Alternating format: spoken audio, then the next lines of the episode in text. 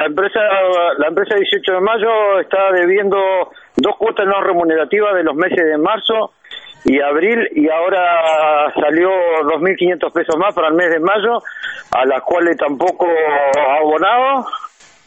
Así que estamos eh, tenemos una audiencia ahora en Secretaría de Trabajo para ver que, que queremos un cronograma de pago para por las cuotas atrasadas. Y Patricio, más allá de esta cuestión en particular, ¿cuál es la situación de, la empresa 18 de mayo? Porque sabemos de que hay eh, cuestiones de, economía que, hacen que la empresa eh, esté en una situación muy muy débil. Eh, sí, exacto.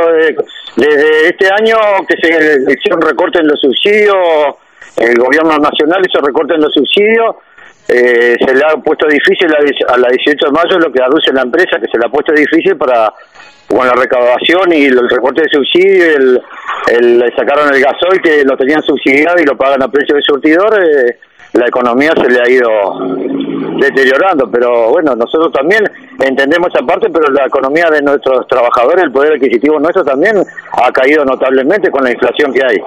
Entonces, nosotros estamos exigiendo eh, el pago de, de, lo, de lo atrasado porque nuestros representados también tienen necesidades y obligaciones.